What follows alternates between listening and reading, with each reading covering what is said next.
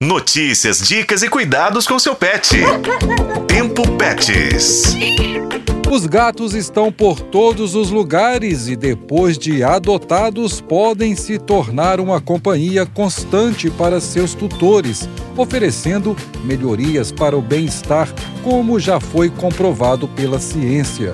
Dentre os hábitos comumente apresentados pelos felinos estão o hábito de morder e arranhar por diferentes motivos. Os dentes e garras finos e pontiagudos dos gatos podem atingir camadas mais profundas na pele. Dessa forma, os possíveis patógenos, vírus, bactérias e fungos conseguem adentrar mais facilmente no organismo. Por isso eu, Juscelino Ferreira e minha parceira na produção do Tempo Pets, Daniele Marzano, ouvimos uma especialista. É, muito se fala sobre a esporotricose, uma doença fúngica que causa feridas na pele em várias regiões do corpo. É o que explica a veterinária Fernanda Rezende Souza. A esporotricose é uma micose causada por fungos do gênero Sporotrix, uma zoonose que afeta humanos, gatos, mas também outras espécies como os cães e animais silvestres, como por exemplo os tatus. E esse fungo é encontrado no solo, por isso a forma clássica ela ficou conhecida como doença do jardineiro. É muito importante entendermos que os animais podem ter contato com o fungo no meio ambiente, já que um dos hábitos dos gatos é cavar para enterrar suas fezes. Então, é fundamental restringir o acesso dos gatos à rua.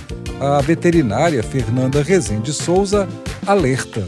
A gente observa uma maior frequência da doença em gatos machos que não são castrados e que têm acesso à rua. Nesse caso, então, a transmissão acontece por arranhões e mordidas.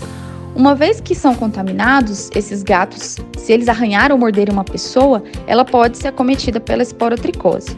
Mas é fundamental a gente ter consciência que o gato não é um vilão, ele é uma vítima tanto quanto nós humanos. O fungo está presente na natureza. Então, a melhor forma de evitar a contaminação é, claro, prevenindo. Vamos ouvir a especialista de novo.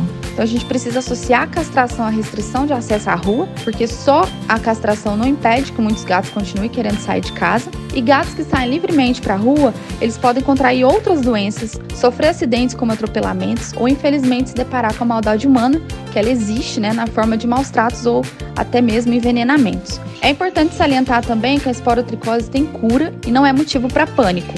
Se você suspeitar de algum caso, procure o um médico veterinário da sua confiança para receber um diagnóstico assertivo e ser orientado no tratamento e prevenção de novos casos. Além desses cuidados, mantenha as vacinas do seu gato em dia.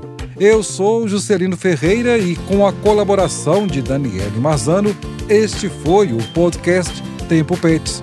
Acompanhe pelos tocadores de podcast e na FM O Tempo.